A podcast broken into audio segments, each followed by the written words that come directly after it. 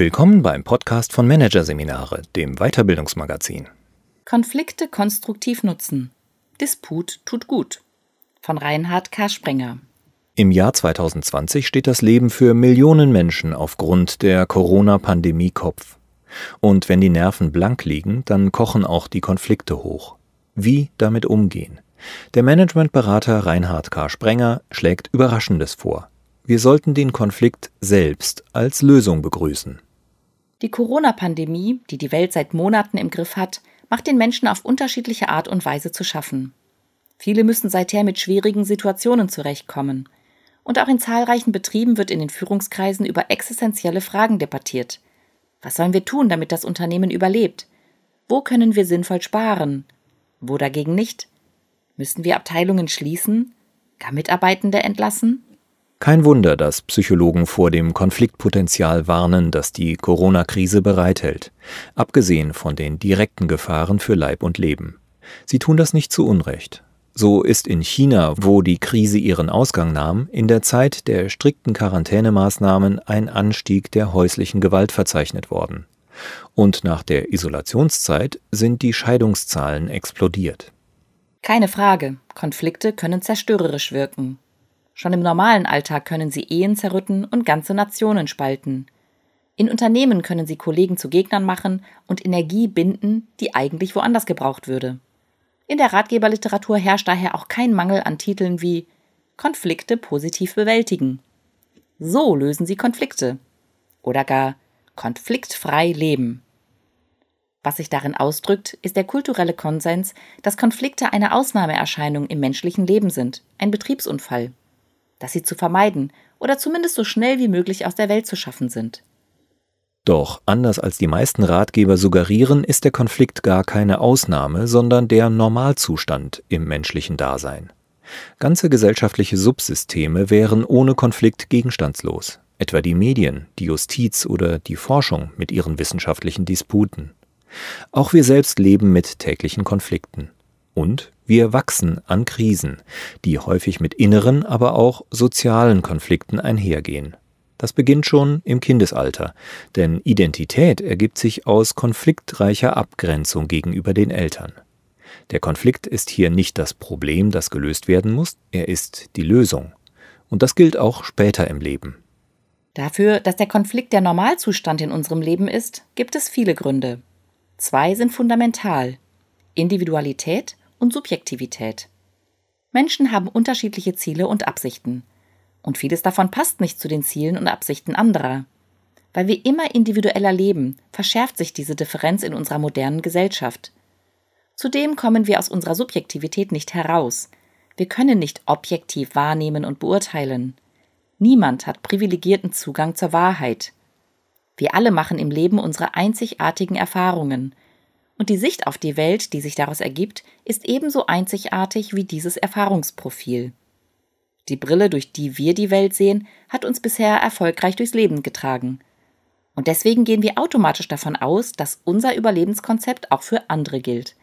Aus dieser Subjektivität ergibt sich der Dissens, der Konflikte allgegenwärtig macht.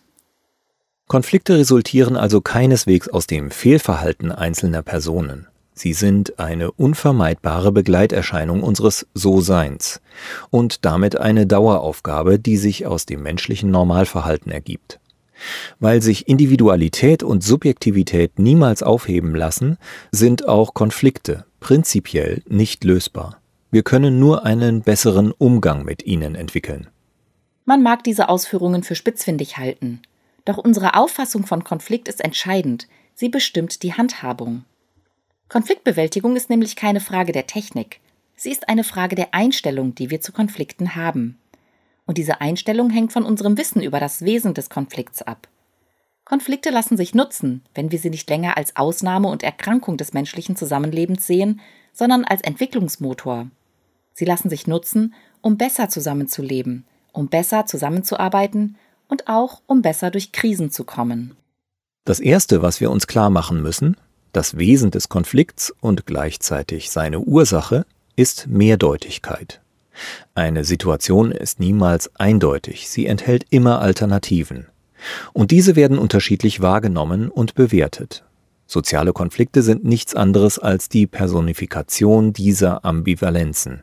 Wir befürworten die eine Seite, unser Kontrahent die andere. Beispiel der Führungskreis eines Unternehmens streitet darüber, ob der Betrieb zentral oder dezentral aufgestellt werden sollte. Dezentral mag teurer sein, ist aber besonders kundennah. Zentral ist starr, dafür aber effizient. Also jeweils zweimal ein Minus und zweimal ein Plus. Das heißt, selbst die beiden Alternativen sind in sich konfliktär. Was davon ist richtig, was falsch? Niemand kann es wissen. Niemand kann die Konsequenzen einer Entscheidung vollumfänglich voraussagen. Wir agieren aber häufig so, als könnten wir das. Denn im Alltag erkennen wir die Ambivalenz in den Dingen oft nicht an. Im Unternehmen kann man dies am Ruf nach einer klaren Strategie und eindeutigen Richtlinien ablesen. Auch an der Sehnsucht der Führung nach glasklaren Antworten, Best Practices und Benchmarks. Gesellschaftlich daran, dass häufig so getan wird, als gäbe es keine Mehrdeutigkeiten, als stünden bestimmte Lösungen für Probleme alternativlos automatisch fest. Für das Agieren in einer volatilen, komplexen, unsicheren und ambiguitären Umwelt ist das toxisch. Und in einer Krise, in der die Ungewissheit noch größer ist als unter Normalumständen, ist es erst recht tödlich. In einer solchen Lage kommt man besser zurecht, wenn man die Unabgeschlossenheit im Kern jedes Gedankens akzeptiert, wenn man lernt, Widersprüche zu ertragen, sich korrigierend durchzuhangeln und auf keinen Fall von vornherein von alternativlosen Lösungen auszugehen. Auch in der Corona-Krise schien lange Zeit der Gedanke unterzugehen, dass immer auch der andere Pol seine Berechtigung hat. Es ist zwar psychologisch verständlich, dass Politiker bei ihren Entscheidungen, etwa in Bezug auf Schulschließungen und Ausgangssperren, den Empfehlungen der Virologen folgen. Aber Politiker müssen auch gesamtgesellschaftlich denken. Sie müssen auch die Spät- und Nebenfolgen solcher Entscheidungen kalkulieren. Diese liegen nicht in der Expertise der Virologen. Es ist daher höchst problematisch, Alternativen zu tabuisieren und die Auseinandersetzung darüber stillzulegen. Denn die Ambivalenz in den Dingen bleibt immer bestehen, ganz egal wie letztlich entschieden wird. Was Konflikte damit zu tun haben? Sie haben das Potenzial, uns auf die existierende und allzu oft negierte Ambivalenz zu stoßen. Also darauf, dass es einen Möglichkeitsraum jenseits dessen gibt, was wir uns selbst vorstellen können und was wir intuitiv gutheißen. Ein Konflikt wird als emotional belastend erlebt, weil unser Gegenüber unsere Erwartungen enttäuscht. Erwartungen, die oft unausgesprochen sind, auch uneingestanden und unbewusst. Vor allem die Erwartung, dass unsere eigene Art und Weise, die Welt zu sehen, auch für alle anderen zu gelten hat dass die Dinge doch irgendwie selbstverständlich seien und man eigentlich nichts jenseits des allgemein Anerkannten wollen könne. Soziale Konflikte sind also letztlich Ausdruck unseres Schmerzes darüber, dass andere anderes wollen als wir. Aber neuropsychologisch betrachtet sind auch Gefühle Bewusstseinsphänomene, nämlich solche, die mit körperlichen Empfindungen garniert sind. Es gibt keinen Unterschied zwischen rationalem Erkennen und emotionalem Erfühlen, es sind zwei Seiten einer Medaille. Deshalb können wir unsere Gefühle in Konflikten durchaus beeinflussen, indem wir unsere Gedanken ändern. Uns darüber klar werden, dass Recht haben wollen eine Sehschwäche ist, dass das Verneinen von Mehrdeutigkeit unsere Vitalität und Erfolgsmöglichkeiten reduziert. Dazu müssen wir ambiguitätstolerant werden. Ambiguitätstoleranz zu leben bedeutet, einen integrativen Blick auf die Dinge zu haben also beide Seiten die Ehre zu geben und, wo immer es möglich ist, der Vereinfachung eines Entweder-Oder zu widerstehen. Weil man weiß, dass beide Seiten ihre Berechtigung haben. Ambiguitätstolerant zu sein bedeutet vor allem auch, die Bedeutung des Kontextes nicht zu unterschätzen. Zu wissen, dass es nur darum gehen kann, sich bezogen auf eine bestimmte Sachlage angemessen zu verhalten. Hier auf diese Art, dort auf eine andere. Aktuell vielleicht auf diese Weise, aber wieder anders, wenn sich die Lage ändert.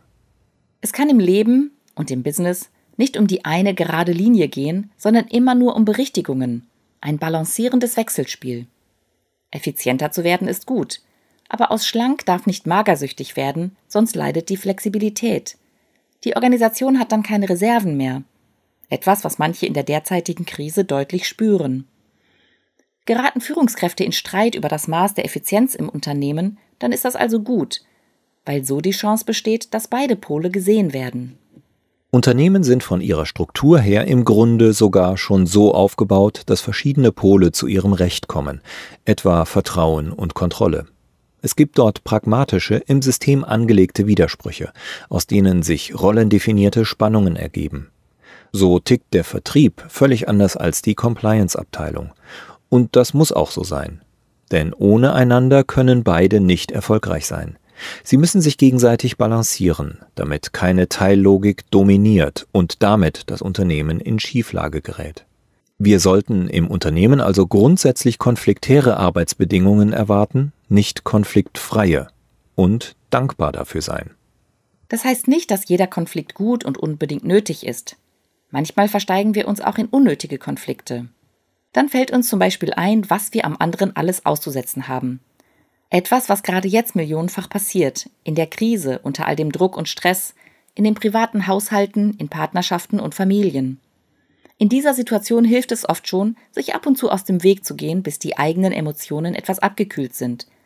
Klare Regeln und Vereinbarungen zu treffen und Routinen zu entwickeln, die psychisch entlasten. Zu versuchen, die eigenen Erwartungen und die dahinterstehenden Bedürfnisse möglichst klar zu formulieren und zu verhandeln. Ärger nicht anzustauen, sondern möglichst bald zur Sprache zu bringen, was einen stört. Genauer, was das Verhalten des anderen in einem auslöst.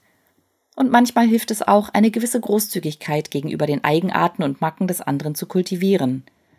Erwartungen kann man auch loslassen. Das ist die Quelle der Gelassenheit. Intensiv austragen und verhandeln müssen wir Konflikte immer dann, wenn der Wirkungsgrad des Konfliktgegenstandes hoch ist, wenn wir das Gefühl haben, dass Toleranz in dem betreffenden Fall Verantwortungslosigkeit wäre.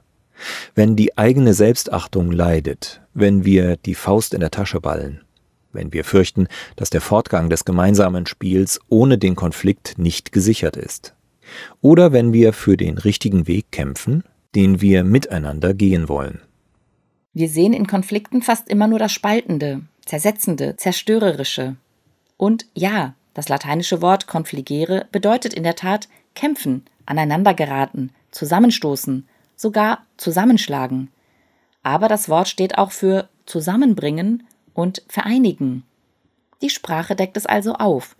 Man muss mit demjenigen, mit dem man streitet, etwas gemeinsam haben. Etwa Übereinstimmung über den Wert eines Objekts, um das man konkurriert. Oder Übereinstimmung über den hohen Wert eines Ziels, das Unternehmen sicher durch die Krise bringen bei dem man aber uneins darüber ist, wie es sich am besten erreichen lässt. Gäbe es diese Übereinstimmung nicht, würde man gar nicht erst streiten. Deswegen liegt im Konflikt zwar die Gefahr des Auseinandergehens, gleichzeitig aber auch die Chance zu vereinen, was vorher getrennt war. Wenn es uns gelingt, die Aufmerksamkeit auf ein nur gemeinsam zu lösendes Problem zu richten, dann rückt das Trennende im Konflikt in den Hintergrund. Man kann es auch so ausdrücken. Was Menschen, ob Vorstand eines Unternehmens oder Partner in einer Ehe, erfolgreich streiten lässt, das ist die Erwartung gemeinsamer Zukunft. Wer diese Erwartung nicht hat, der wird gar nicht erst in einen Streit einsteigen, weshalb man es als Alarmzeichen sehen kann, wenn es in einer Ehe oder einem Team völlig konfliktfrei zugeht. Oder er wird in ihn einsteigen, sich aber nicht einigen wollen, weil er den anderen nicht als gleichberechtigten Partner sieht und ihm nicht entgegenkommen will. Konfliktbewältigung ist letztlich also eine Frage der gewollten Beziehung. Es gibt insofern keine Sach-, sondern ausschließlich Beziehungskonflikte. Wertschätzen wir den anderen nicht, dann werden wir jede Sachfrage nutzen, um das Trennende zu betonen, also destruktiv zu streiten. Wir haben dann aber ein viel grundsätzlicheres Problem. In diesem Fall müssen wir prüfen, ob und wie viel gemeinsame Zukunft wir überhaupt erwarten. Und wir müssen möglicherweise aussteigen aus dem Streit und der Beziehung. Wenn wir nur wollen, dann können wir uns von der Opposition zur gangbaren Vereinbarkeit bewegen und dabei auch die Regeln einer konstruktiven Kommunikation anwenden. Das heißt, den anderen nicht mit verallgemeinernden Vorwürfen bombardieren. Zum Beispiel, das ist typisch für Sie oder Sie verstehen das einfach nicht oder Ihnen geht es doch nicht um das Unternehmen, sondern immer nur um das Wohl Ihrer Abteilung. also den anderen nicht als Person zu diskreditieren, sondern das beobachtete Verhalten beschreiben und erklären, was es in einem selbst auslöst. Wer das So-Sein seines Gegenübers grundsätzlich anerkennt, weckt in diesem oft die Bereitschaft, ihm ebenfalls entgegenzukommen und, ganz pragmatisch, gemeinsam nach temporären Verknüpfungsmöglichkeiten zu suchen. Wer dabei an faule Kompromisse denkt, liegt falsch. Der Kompromiss mag einen schlechten Leumund haben, aber den hat er zu Unrecht. Zumindest sofern es sich um einen echten Kompromiss handelt, bei dem sich keine der Parteien als Verlierer sieht, sondern alle in irgendeiner Form auf ihre Kosten kommen. Der Kompromiss beendet zwar nicht die Mehrdeutigkeit, doch er ermöglicht es, die Lähmung zu überwinden und ins Handeln zu kommen. Und das reicht schon, denn das Ziel eines Konflikts ist nicht der Konsens, es ist das Weitermachen.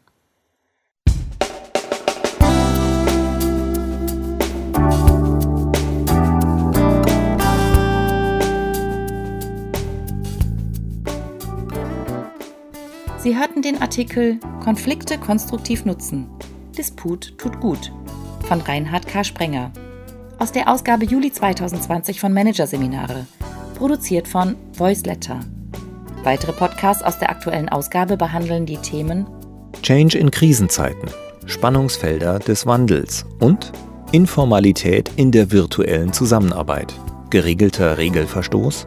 Weitere interessante Inhalte finden Sie auf der Homepage unter managerseminare.de und im Newsblog unter managerseminare.de/blog.